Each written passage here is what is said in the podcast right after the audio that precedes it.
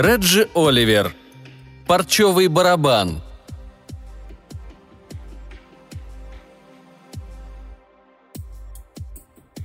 «Демон, лети! Над западным морем за тобою несутся ненавидящих крики из мира теней!» Айяно Цудзуми. Парчевый барабан. Пьеса для японского театра «Но». «Она японка», — сказала Карен из агентства по недвижимости. Я заметил в ее голосе беспокойную нотку, словно она считала, что вынуждена предупредить меня.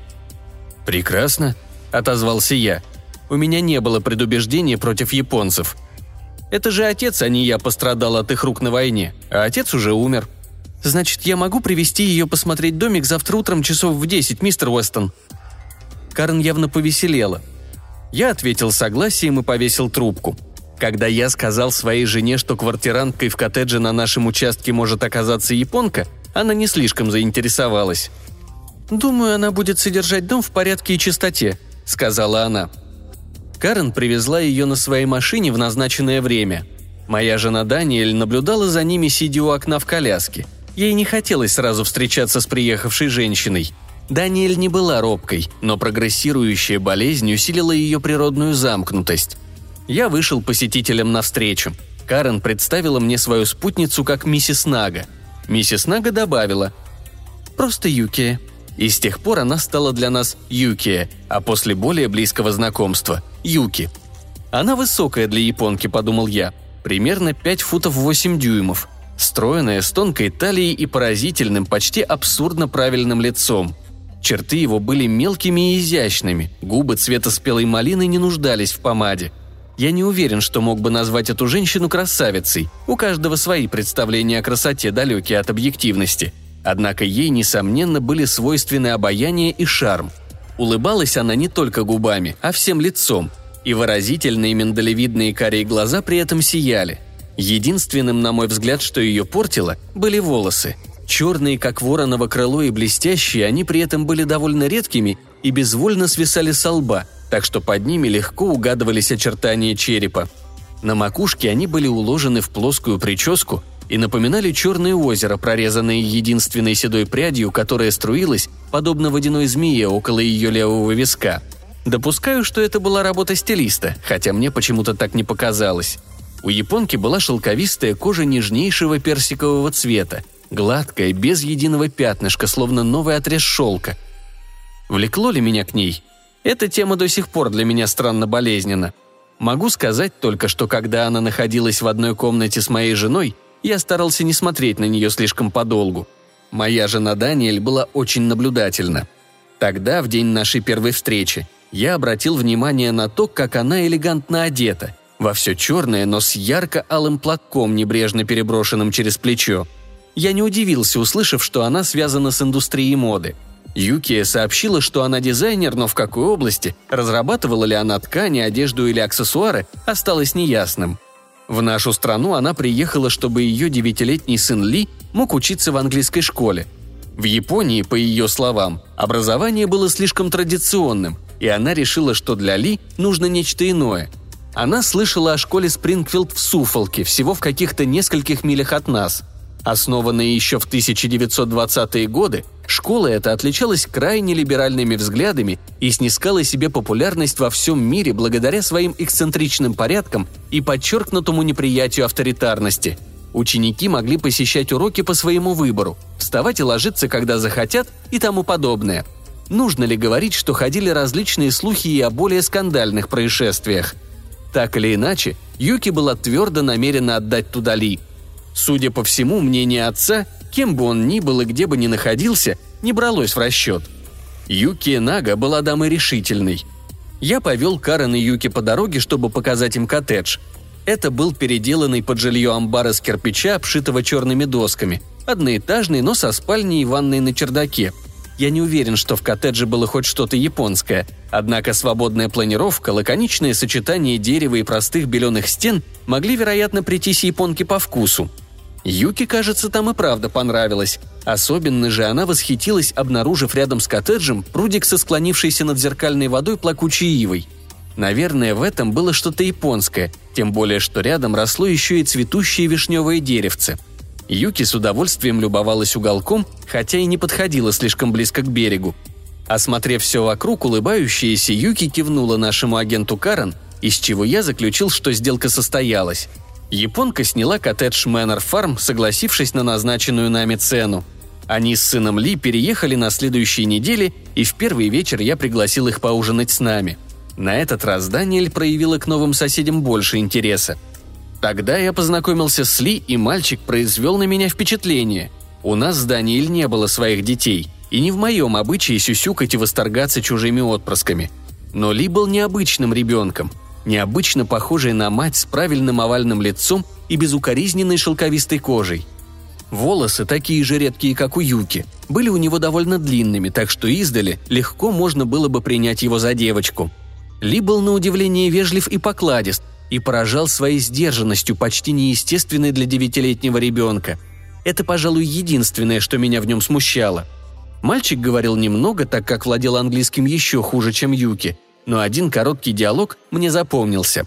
Я рассказал Юки, что был когда-то актером, а она перевела это сыну. Через мать он спросил меня. «Вы были ваки или сите?» Японский театр, в частности НО, имеет строгую каноническую структуру, и амплуа актера, насколько я понял, может быть либо ваки, либо сите, что произносится как сте. Каждое амплуа наделено строго определенными характеристиками, и сите, как правило, играют ведущие роли. Я ответил, что в разное время бывал и ваки, и сите. Это явно озадачило Ли, но больше он не сказал об этом ни слова – Английский язык Юки оставлял желать лучшего, но она была очень обаятельна и по-своему интересна как собеседница. Она проявляла интерес к нашему дому и к картинам на стенах, и очень тактично помогала Даниэль, если это требовалось. И Юки, и Ли держались с Даниэль совершенно естественно, будто не замечая ее инвалидности, и за это я был им очень благодарен. Я стал уже подумывать, что можно бы пригласить Юки на званный ужин и представить ее небольшому кружку наших друзей – Хотя из-за недостаточного знания языка Ли оказывался исключенным из большей части наших разговоров, его, казалось, это не волновало, тем более что он приглянулся нашей черно-белой кошке Лауре. После ужина они резвились вдвоем, пока мы с Юки и Даниэль пили кофе в гостиной. Над камином там висит большое зеркало в стиле английский ампир. И предложив Юки место рядом с коляской жены, напротив зеркала, я обратил внимание на то, что она решительно уселась к нему спиной – это мимолетно заинтересовало меня, как и то, что наша Лаура, всячески демонстрировавшая расположение Кли, определенно старалась держаться от Юки подальше. После их ухода я обменялся с Даниэль несколькими замечаниями о Юке, заметив, что нам повезло с квартиранкой. Лаура вспрыгнула на колени Даниэль и, мурлыкая, принялась тыкаться носом, требуя, чтобы Даниэль ее гладила. «Да, она очаровательна», — сказала Даниэль тем подчеркнуто нейтральным тоном, к которому в последние годы прибегала, если хотела на что-то намекнуть, но не была настроена на долгие разговоры. Я промолчал и принял это к сведению. Мои дни, не считая забот о Даниэль, проходят в праздности. Я не могу оставлять жену одну и потому больше не подвязаюсь в качестве актера, но делаю кое-какую работу для рекламной фирмы. Работаю я на дому, так что у меня была возможность удовлетворить свое любопытство, наблюдая за Юки – на неделе, пока Ли жил на пансионе в Спрингфилде, Юки целыми днями отсутствовала, но появлялась дома всегда в разное время. Один раз, заметив, что ее дверь отворена, я спустился к коттеджу и постучал. Для визита я воспользовался традиционным предлогом домовладельцев. Поинтересовался, все ли в порядке и не нужна ли помощь. Юки как раз вешала картину, и я предложил помочь. Улыбнувшись, она пригласила меня войти – меня удивило то, как ей удалось превратить интерьер коттеджа в японский. Турецкие ковры были сняты, вместо них на полированном полу лежали японские циновки. Мягкая мебель была покрыта простыми накидками из белой или небеленой материи. Все западные картины и украшения были убраны. Я не возражал против этого. Юки все делала с моего разрешения. Даже несмотря на то, что платила за коттедж с меблировкой. Просто удивился масштабом превращения – Молотком я вбил в стену крюк для картины. Это была японская гравюра, изображавшая старика, подметающего опавшую листву за прудом, обрамленным лаврами и другими растениями.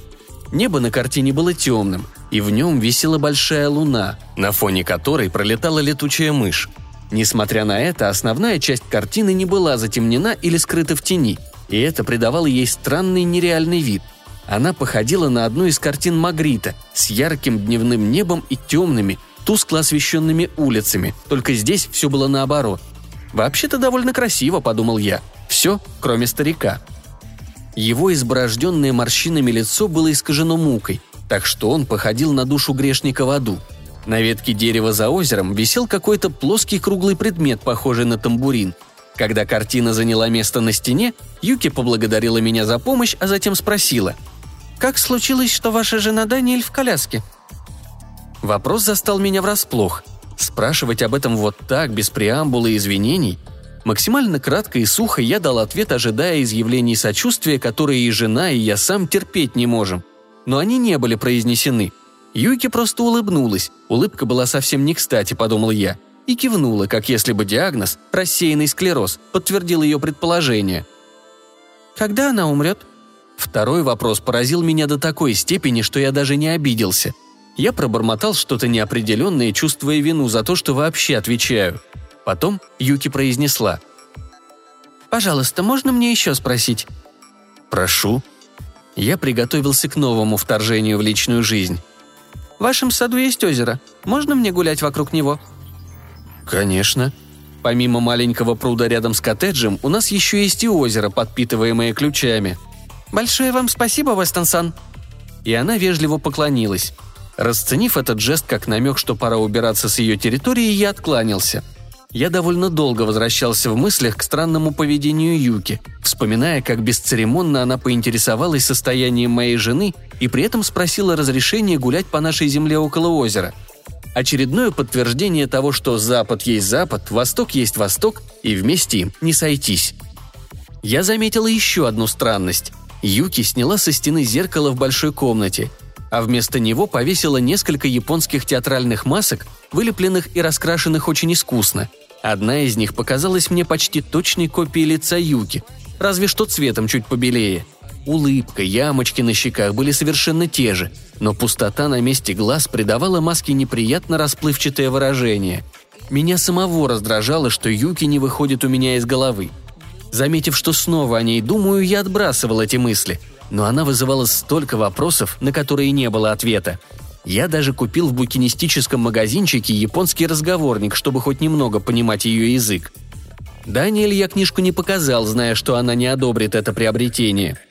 Часто я ловил себя на том, что смотрю в окно, из которого хорошо был виден коттедж Юки, но большую часть времени шторы были задернуты. Озеро на нашем участке лежит у подножия склона, на котором раскинулся наш сад, и обрамлено зарослями ольхи и ивы. Его хорошо видно из нашего дома, но не из коттеджа – по берегу я выкосил тропу и в погожие деньки, когда под ногами сухо, вывожу туда Даниэль в коляске. Обычно я встаю рано, чтобы побыть наедине с собой, прежде чем начать ухаживать за Даниэль. В этот тихий ранний час я гуляю вокруг дома, кормлю кошку Лауру и отодвигаю занавески, впуская день. В это время я забываю об инвалидности Даниэль, да и она по-своему забывает о ней, пока спит. Как-то утром я, помнится, стоял у окна гостиной, откуда открывается дивный вид на озеро – Солнце только вставало и еще не высушило росу, которая тускло поблескивала на траве. Над озером протянулись нити тумана. У воды я увидел женщину, стоявшую спиной ко мне. Она была обнажена, и кожа ее в утреннем свете была белой, будто лист бумаги, так что я даже засомневался, не мираж ли это. Длинные распущенные черные волосы с тонкой белой прядью падали, закрывая ее тело до самых ягодиц, так что тонкая талия была почти не видна. Это была Юки, Уверенной и неторопливой поступью, словно жрица, выполняющая ритуальное погружение, она сошла в озеро. Вот она окунулась по бедра, лишь чуть всколохнув воду. Еще несколько шагов, и волосы черным веером разошлись по поверхности. Когда вода поднялась ей до пояса, Юки плавно подняла руки и поплыла брасом, все так же мягко, почти не тревожа гладь воды, если не считать немногих тихо расходящихся кругов – я не сводил с нее глаз, твердя себе, что озеро в конце концов принадлежит мне, а значит, я имею право смотреть спектакль. Кроме того, как мне казалось, мои чувства и переживания в эти мгновения были далеки от сексуальных. Меня переполняло желание обладать ею, но в том смысле, как может человек захотеть обладать какой-то изящной вещицей, например, статуэткой из слоновой кости, которую увидел в витрине антикварной лавки. То утро было поразительно тихим – И в полном безмолвии я, кажется, слышал, как кровь бежит по венам, а сердце отстукивает барабанный ритм. Лаура, утолив голод, подошла и стала тереться о мои ноги. Я не шевелился и продолжал смотреть. Между тем Юки, заплыв на глубину, нырнула, не потревожив воду, похожую на темное без единого пятнышка зеркала. Она не поднималась на поверхность 15 секунд, потом 30, так что я начал сомневаться, не привиделась ли она мне – 30 секунд превратились в минуту, а мои сомнения – в лихорадочное возбуждение. Я был готов нестись к озеру и спасать ее. Наконец она вынырнула и тихо поплыла в мою сторону. Странно, но она позволила мокрым волосам целиком облепить лицо, так что я не мог его разглядеть. Когда она вышла на берег, вода стекала, казалось, облегая ее как вуаль. В какой-то момент она вдруг резко остановилась и вскинула голову, по-прежнему со всех сторон закрытую волосами – Невольно напрашивалось сравнение со зверьком, внезапно почуявшим опасность. Я был уверен, что она как-то поняла, что я за ней наблюдаю. Порывисто, с проворством, в котором тоже было что-то от животного, она присела и отвернула от меня лицо. Выпрямившись, она повернулась ко мне спиной, сжимая в руке что-то белое. Это была одежда, или, может быть, полотенце. Накинув его на плечики, Юки так припустилась бежать по берегу по траве к своему коттеджу, словно за ней гнались семь бесов – я отвернулся от окна, не желая быть замеченным и уличенным. Я успел увидеть ее груди, маленькие, но совершенной формы, а соски, как и губы, были цвета спелой малины. В последующие несколько дней я всячески избегал общения с Юки. Я пытался занимать себя работой, писал заметки для торгового журнала и тому подобное. Даниэль, наблюдательность которой от болезни не притупилась, а наоборот обострилась, сразу заметила мое необычное рассеянное состояние – как ни старался я скрыть его, это мне не удалось. Острый интуитивный ум Даниэль подсказал ей способ встряхнуть меня и помочь успокоиться. Она предложила созвать гостей и напомнила, что мы собирались познакомить друзей и соседей с нашей очаровательной квартиранткой Юки. Я согласился, понимая, что любые возражения с моей стороны тут же возбудят новые подозрения. В деревне порой можно привязаться к людям довольно заурядным – Просто потому, что они живут по соседству и при этом достаточно симпатичны и милы. Так что мы пригласили Говардов и Спенсов. Я назвал их заурядными, но, положа руку на сердце, не могу не признать, что мы с Даниэль и сами с годами стали ничуть не менее заурядными, чем они. Выбор гостей был почти неизбежным, потому что, помимо прочего, мы сами не распользовались их гостеприимством – было довольно трудно найти свободного мужчину в пару юки, но Даниэль со странным упорством настаивала, что за столом должно быть четыре пары. В конце концов, чтобы соблюсти все приличия, мы пригласили Джастина. Джастин жил в нашем городке в небольшом домике, он был художником. Точнее было бы сказать, он что-то малевал и называл себя художником, но я ни разу не слыхал, чтобы кто-нибудь купил хоть одну его картину – Жил он за счет полученного в наследство небольшого состояния. В общем и целом, его образ жизни мне импонировал. В отличие от многих художников, он никогда не жаловался, что его гений недооценен. Вероятно, по той причине, что никогда не пытался навязать его окружающим. В то же время я уважал его за то, что он обрел цель жизни. Джастину было лет 50. Высокий и худощавый он был не лишен привлекательности, но слишком застенчив, чтобы волочиться за женщинами – его отличала та легкая небрежность, что нередко бывает свойственна холостякам не первой молодости. Он был не глуп, по крайней мере в наших краях подобных необычных людей скорее принято считать интересными. Юки прибыла первой. Был теплый июльский вечер, и мы решили подавать напитки на террасе, с которой открывался вид на озеро.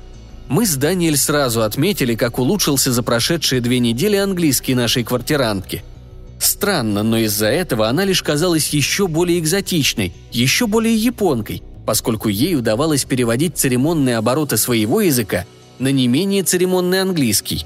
Войдя в дом, Юки сначала вручила Даниэль карликовое деревце бонсай в горшочке, потом протянула мне что-то завернутое в черную шелковую бумагу.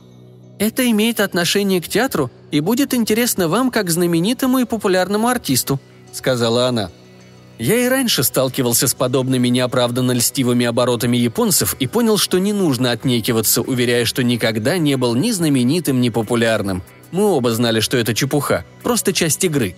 Развернув бумажный сверток, я обнаружил внутри книгу старинной пьесы японского театра «Но» в переводе госпожи. томик, датированный 1867 годом, был переплетен в джутовую ткань и напечатан на бумаге, по всей видимости, изготовленной вручную. Книгу украшали полностраничные черно-белые иллюстрации. Я рассыпался в благодарностях за столь необычный раритет, а Юки в ответ отвесила мне поклон. Она пояснила, что отыскала книгу в местном букинистическом магазине. Следующим гостем был Джастин с лохматым букетом цветов из своего сада, который он презентовал Даниэль. Оделся он в типичной для себя манере. Рубашка и пиджак выглядели почти щегольскими. Зато джинсы, в которых он явно работал, сплошь перепачканы красками. Юки, казалось, была смущена этим проявлением британской эксцентричности. Эгоисты, подобные Джастину, могут быть невероятно обаятельными, и в течение примерно 20 минут он демонстрировал нам троим свои лучшие качества. Но как только появились Спенса и Говарда, полностью переключил внимание на Юки – с этого момента и до самого конца вечера он, можно сказать, монополизировал ее. Трудно сказать, он ли заворожил ее или она его, но между ними определенно проскочила искра взаимной симпатии. Должен признаться, что поначалу это меня задело, однако я ничего не предпринимал, чтобы помешать им. В некоторой степени из-за того, что мое вмешательство возбудило бы подозрение Даниэль. Кроме того, я никак не мог решить, как именно поступить – Предостеречь Джастина относительно Юки или наоборот? Когда гости разошлись, я сказал Даниэль. «Ну, как будто все прошло неплохо. В другое время это банальное начало послужило бы отправной точкой для обсуждения наших гостей и отношений между ними. Такие беседы мы с Даниэль пока еще с удовольствием поддерживали, но на сей раз Жене не хотелось перемывать ничьи косточки. Довольно резким тоном она попросила помочь ей лечь. Мне было любопытно, в чем тут дело, но не хотелось ее раздражать. Устроив Даниэль, я прошел к себе в кабинет, чтобы в одиночестве выпить заключительный стаканчик виски. Часто мне кажется, что самое лучшее в приемах гостей – тишина, наступающая после. За окном в темноте прокричала сова. Я чуть не подскочил и неприятно удивился собственной взвинченности. Нервы были напряжены до предела. Взяв в руки подарок Юки, я стал листать страницу за страницей – Пьесы театра «Но» не очень похожи на драмы в нашем понимании. Они состоят в основном из повествования и режиссерских ремарок, перемежающихся стихами, песнями и танцами. На взгляд западного читателя они больше походят на ритуальное действо или богослужение с возгласами и лирическими вставками, и, несмотря на довольно легковесные сюжеты, отличаются большой выразительностью.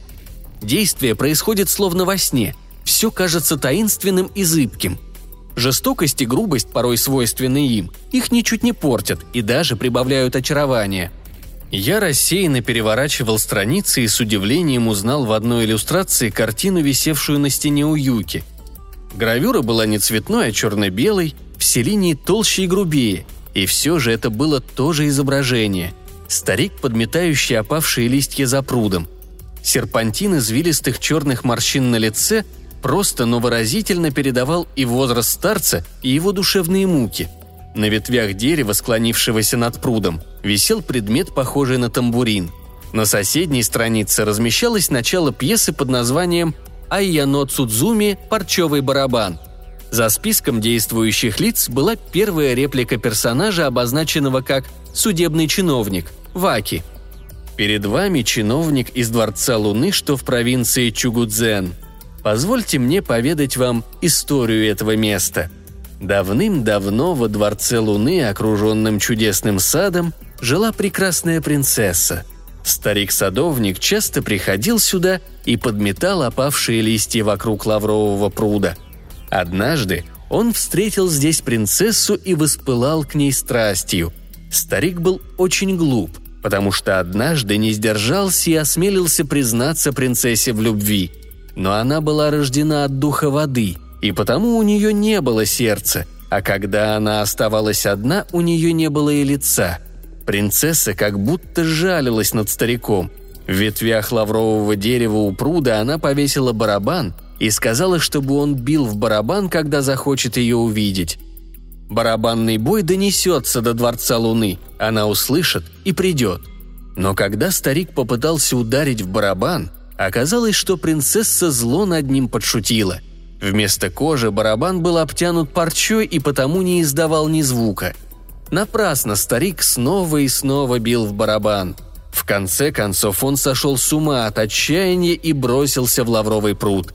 И теперь его злобный дух бродит вокруг лаврового пруда, страдая от невыносимых мучений. А те, кто приходит сюда ночью, слышат, как в голове у них стучит парчевый барабан. Остальная часть текста была, как мне показалось, разработкой этой странной короткой истории, совсем невыразительной, не считая нескольких стихотворных фрагментов, исполняемых хором.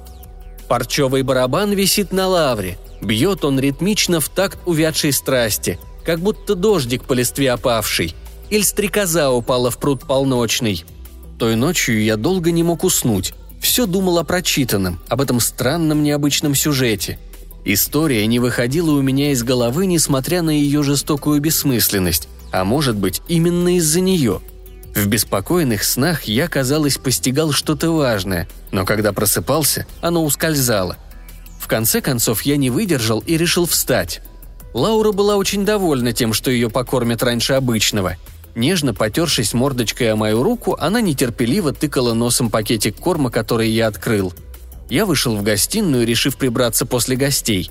Подойдя к окну, я открыл шторы. Трава была мокра от росы – Край солнца едва показался над горизонтом в тонкой облачной дымке. Туман над озером, будто скопище привидений, свивался в причудливые фигуры. Я, да, признаю, надеялся снова увидеть, как обнаженная Юки погружается в воды озера. Но ее не было. Конечно, не было. С чего бы ей там быть? Глупейшая мысль. На берегу пруда я увидел фигуру, но полностью одетую и принадлежавшую мужчине. Сразу узнать его мне не удалось из-за тумана – Человек расхаживал вдоль берега, сунув руки в карманы и приподняв плечи. Какой-то странный нарушитель границ. Что он здесь делал? Ждал кого-то. Я сходил за очками и всмотрелся снова. Теперь я ясно видел, что это Джастин. Видя, как этот бездельник, мнящий себя художником, спокойно вышагивает по моей земле, я вспыхнул от гнева. Я даже собирался спуститься и вежливо, разумеется, но твердо его отчитать. Но в это время Даниэль окликнула меня из своей спальни. Проделав все обычные процедуры, я вернулся в гостиную, но Джастина уже не было. Несомненно, между ним и Юки что-то происходило. Я часто видел, как Джастин шагает по тропинке к ее коттеджу. Если я махал ему или окликал, он делал вид, что не замечает или отвечал небрежным кивком. Часто в руках он нес то кисть и ведерко с краской, то ящик с инструментами, вероятно, с целью как-то оправдать свои частые появления в домике Юки – я мог бы возразить, что ремонт или починка – это мое дело, а не его, но почему-то не стал этого делать. Когда дома был Ли, можно было видеть, как Джастин играет с мальчиком на лужайке, перебрасывая с ним теннисным мячиком или предаваясь другим детским забавам. Художник, казалось мне, стал рабом Юки и ее сына. Помню, как однажды я наблюдал, как Джастин катает Ли по лужайке на тележке, в которую он для удобства набросал подушек. Стоял жаркий августовский день, и по лицу Джастина струился пот. Каждый раз, как он останавливался, Ли гневным окриком требовал, чтобы его провезли еще один круг. Юки смотрела на них из своего окна. Лицо ее было бесстрастным, глаза казались темными прорезями. Мне вдруг показалось, будто вместо своего лица она надела маску со стены. Шло время, а мое беспокойство и даже страх касательно Юки и Джастина усиливалось. Но и теперь я не могу до конца объяснить, что меня так тревожило – я даже поделился этим с Даниэль, хотя и понимал, что не найду у нее сочувствия. В последнее время она все больше погружалась в себя. Быстро развивающиеся болезни и инвалидность иногда так действуют на людей. Когда я упомянул про Юки и Джастина, постаравшись, чтобы голос звучал беспечно, я сказал что-то вроде «Просто не пойму, что у них за отношения». Даниэль посмотрела на меня своим пристальным изучающим взглядом, проникавшим прямо в душу.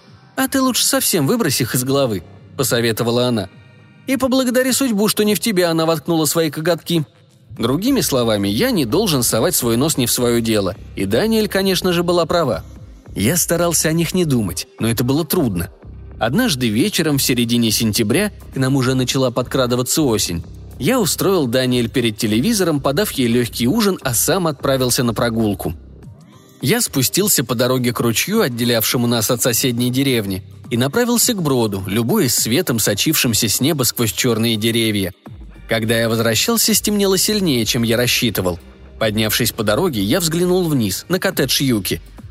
Шторы одного из окон в гостиной были отдернуты, открывая интерьер, залитый желтым светом лампы. Сзади на стене я различил театральные маски, повешенные туда вместо зеркала. Перед ними были двое.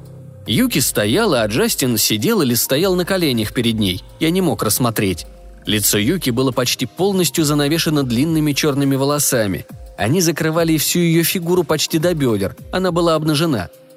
Хотя женщина стояла ко мне в полоборота, я разглядел очертания ее груди и малинового соска. Лицо Джастина было хорошо видно, и его выражение потрясло меня. Он смотрел на нее снизу вверх в смятении и ужасе. Я просто не мог не подойти поближе. Юки подняла руку и стала лить из чашки какую-то жидкость на голову Джастина – Страх художника сменился мукой, будто от острой боли, и он закрыл лицо руками. Я услышал, что Юки смеется. Это был жуткий смех, визгливый, словно крик зверя. То был не смех, а жестокая насмешка, без тени веселья или человечности.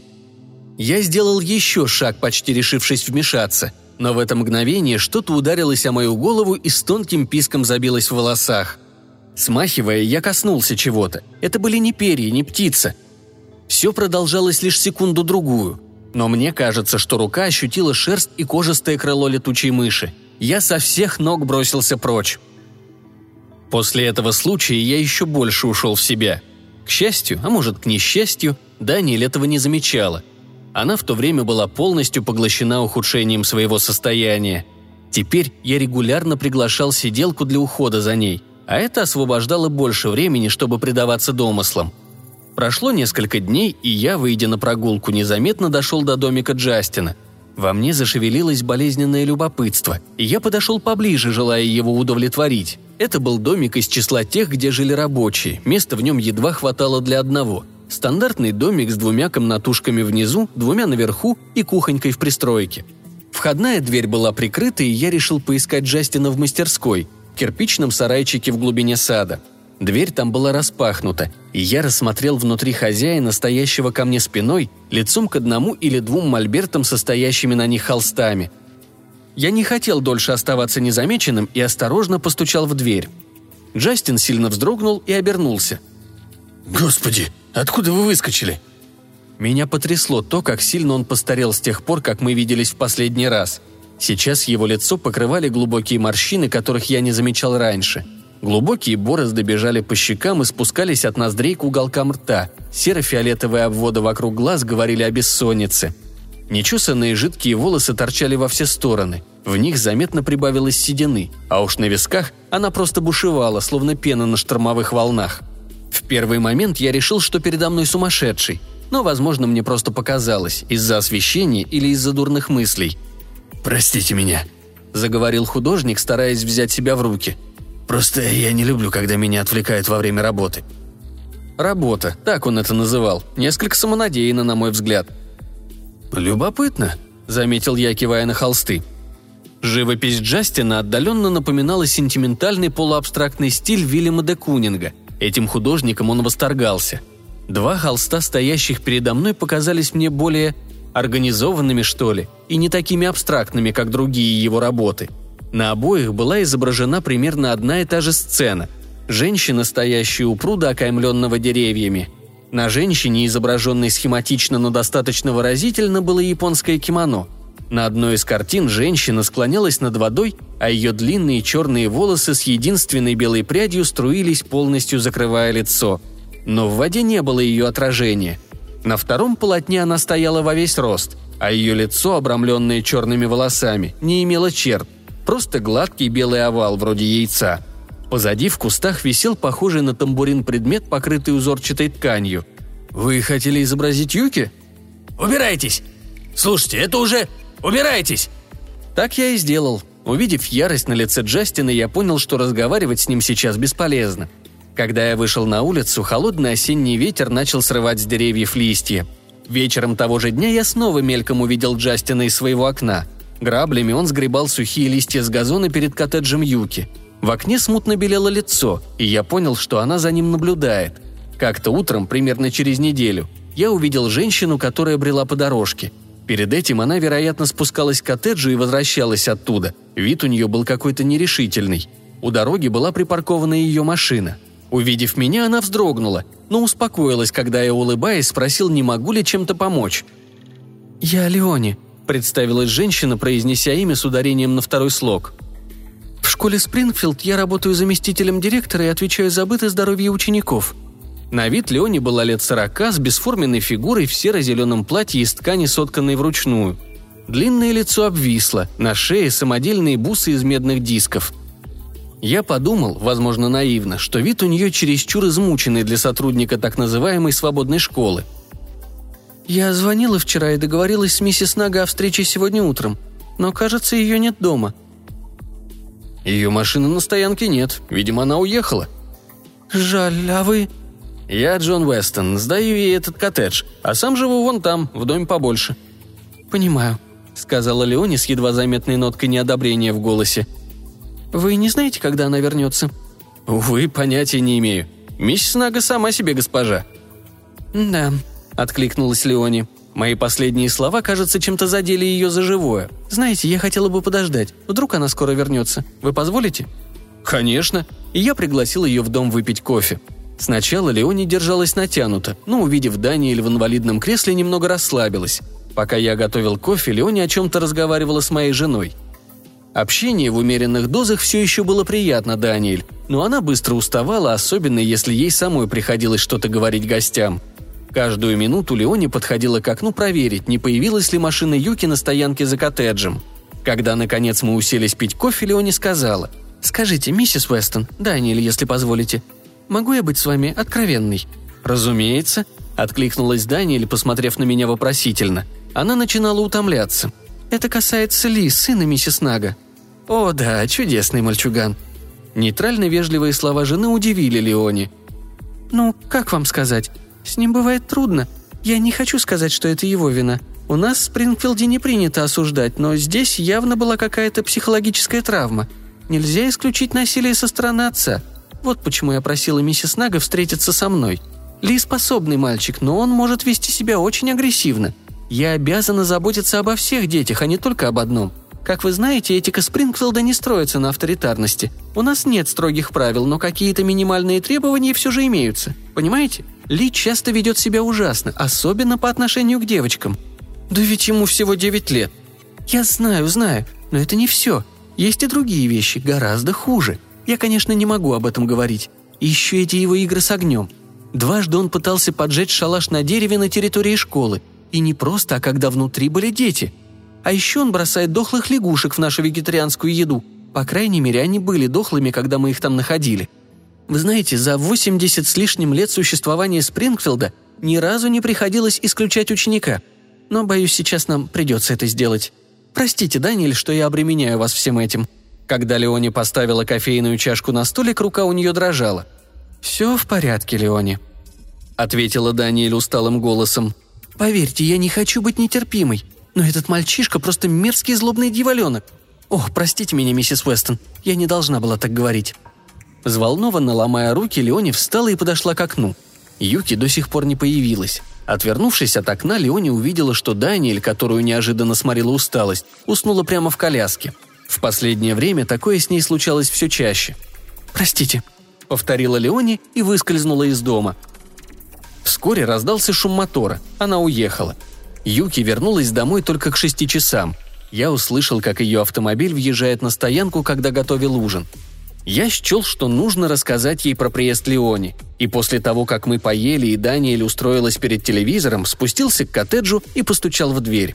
Шторы были задернуты, свет включен, так что Юки определенно находилась дома, но на стук никто не отозвался. Возможно, она не слышала. Я постучал громче, но ответа по-прежнему не было – Тогда я обошел коттедж и негромко стукнул в окно гостиной. Почти сразу же занавеску отдернули, и передо мной возникло лицо Юки с почерневшими, словно от ярости, глазами. Потом выражение ее лица изменилось. Я понял, что она узнала меня и показала, чтобы я подошел к входу. Юки, которая открыла мне дверь, улыбалась с наигранной скромностью, но я не мог отделаться от ощущения, что передо мной лишь маска, скрывающая истинные мысли – Шелковое кимоно нежного персикового цвета велось вокруг ее щиколоток, а по плечам рассыпались черные волосы. Куда только девался западный шик ее дизайнерских нарядов. Сейчас она обратилась к более древнему архетипу. «Вы что-то хотели мне сказать?» Я вкратце пересказал ей все, что мы услышали в тот день от Леони. Юки слушала бесстрастно, застывшей как маска улыбкой на губах. Потом она сказала. «Это не важно. Я все равно забираю Ли из Спрингфилда. Дурацкая школа, и он ее ненавидит. Думаю, мы поедем домой, в Японию». «Когда?» «Скоро. Очень скоро». Я напомнил, что меня, как домовладельца, она должна за месяц известить об отъезде. «Все будет в порядке», – заверила она беспечным тоном. Ее безразличие выводило меня из терпения. Мне захотелось во что бы то ни стало сбить с нее маску. «А как же Джастин?» – спросил я. «Вы ему сказали о своем отъезде?» На краткий миг я заметил на ее лице удивление. «Вот я и сломал твою маску», – подумал я. Но тут она начала хохотать, тем самым визгливо-пронзительным смехом, который на смех-то не был похож. Ее рот был широко раскрыт, позволяя видеть ее мелкие острые зубы совершенной формы и ярко-алое небо. Хохот все продолжался, пока, почувствовав, что это становится невыносимым, я не вышел вон. Уже стемнело, в чистом ночном небе висела полная луна. Юки перестала смеяться, и больше я ничего не слышал, кроме тихого писка в водосточном желобе коттеджа. Там, почти на углу дома, висело нечто похожее на черный кожаный мешок – Некоторое время я вглядывался, не решаясь подойти поближе и тем более потрогать его. По слабому подрагиванию я понял, что передо мной живое существо. И тут нижняя часть мешка приподнялась. Я увидел голову. Это была летучая мышь. Теперь у меня не осталось в этом сомнений. Они устраивались на ночевку у нас на крыше, и я симпатизировал этим зверькам. Но та, что висела здесь, была намного крупнее привычных нам нетопырей – вот-вот станет видна ее темно-бурая курносая мордочка с выпуклыми черными глазами. Я хотел уйти, но не мог. Наконец я увидел ее морду. Она была вовсе не темной, а наоборот. Белый почти как маска, почти как человеческое лицо. Но черные глаза светились бессмысленной дикой ненавистью. Как только я добрался до дома, Даниэль попросила ее уложить. Обязанности сиделки помогли мне отвлечься от происшествия этой ночи, забыть о ее странной жути – я даже почти поверил, что стал жертвой обмана чувств или розыгрыша. На утро я позвонил в агентство Карен и попросил уладить все с отъездом Юки. Сам я решил держаться от японки подальше. Прошло несколько дней, и за это время я, к большому своему облегчению, ни разу не встретился ни с Юки, ни с Ли, ни с Джастином. Я живу в тихом уголке тихого небольшого городка в тихой части Суфолка – Ночи здесь обычно почти бесшумные, разве что иногда прокричит сова или затявкает лисица. Та ночь, через пять дней после последнего моего разговора с Юки, тоже была тихой и спокойной. Луна в безоблачном небе только-только пошла на убыль. Мы с Даниэль оба рано легли. С тех пор, как она заболела, мы занимали разные спальни. Так было удобнее нам обоим. Ее комната располагалась в передней части дома, а моя в тыльной, ближе к коттеджу Юки – Около трех часов ночи я проснулся от шума, который с просони принял за гром. Но за ним не последовало дождя. Звук повторялся ритмично, будто кто-то бил в барабан. Такое предположение казалось еще более абсурдным. Но шум не утихал. Он мне не приснился. Я встал, набросил халат, сунул ноги в тапки. В гостиной потревоженная Лаура то бегала, то принималась терзать когтями ковер. Я выглянул в окно – у дверей коттеджа с трудом можно было различить темную фигуру, колотящую в дверь. За плотно закрытыми шторами загорелся слабый свет. Человек у дверей продолжал барабанить. Это становилось невыносимым. Взяв фонарик, я выскочил из дома и побежал вниз, к коттеджу. Луч фонаря осветил лицо Джастина. Это он стоял перед дверью, дубасил по ней кулаками. На художнике лица не было. Черные тени залегли вокруг глаз. Рот был искажен гримасой боли и отчаяния. Он был похож на душу грешника в аду. Увидев меня, он не остановился, бросил на меня косой, полный страданий взгляд и снова принялся колотить в дверь, как будто должен был выполнять эту обязанность, несмотря ни на что. «Ради бога, прекратите!» – крикнул я ему. «Отстаньте!» «Перестаньте немедленно!» «Оставьте меня!» «И не подумаю, это моя земля! Вы не даете нам спать своей выходкой!» «Ладно, я больше не стучу». Он опустил руки. «А теперь уходите». Получив заверение, что он больше не станет поднимать шум, я ушел. Я ничем не мог помочь Джастину, он был просто не в себе. Еще не меньше часа я лежал без сна, ожидая, что грохот вот-вот начнется снова, но этого не случилось. Все было тихо, только уже засыпая, я вдруг услышал вдали тонкий пронзительный вскрик, словно где-то мучили животное. Но это могло мне померещиться – Проснулся я рано, хотя совсем не выспался. и начал утро с простого дела, покормив Лауру. Когда после этого я выглянул в сад, над озером спиралями вился туман, и мне показалось, что на поверхности плавает что-то темное. Кажется, интуитивно я уже понимал, что там обнаружу. Я отпер балконную дверь и по поросшему травой склону сбежал к озеру. На поверхности воды покачивалось тело мужчины, обращенное лицом вниз. Я зашел в воду и подтянул его к берегу. Конечно же, это был Джастин. Конечно, он был мертв. Его рот был разверст, как в безумном крике. Бегом я вернулся в дом, чтобы позвонить, по дороге минуя маленький пруд за коттеджем Юки. Там, на берегу, я и увидел второе тело, тоже лежащее ничком, одетое в кимоно из персикового шелка. Шелк был изорван и залит кровью. Все тело было в кровоподтеках и ранах, но перевернув женщину на спину, я увидел, что голова не пострадала. Это было странно, но куда более странным и жутким было то, что на лице ее, обрамленном такими знакомыми черными волосами, блестящими и с одной белой прядью, не было не только синяков, но и каких-либо признаков собственно лица. Весь правильный овал, где должны были располагаться ее глаза, нос, рот, подбородок, представлял ровное пространство, покрытое нежной персиковой кожей. Кожа, казалось, была туго натянута, будто на барабане –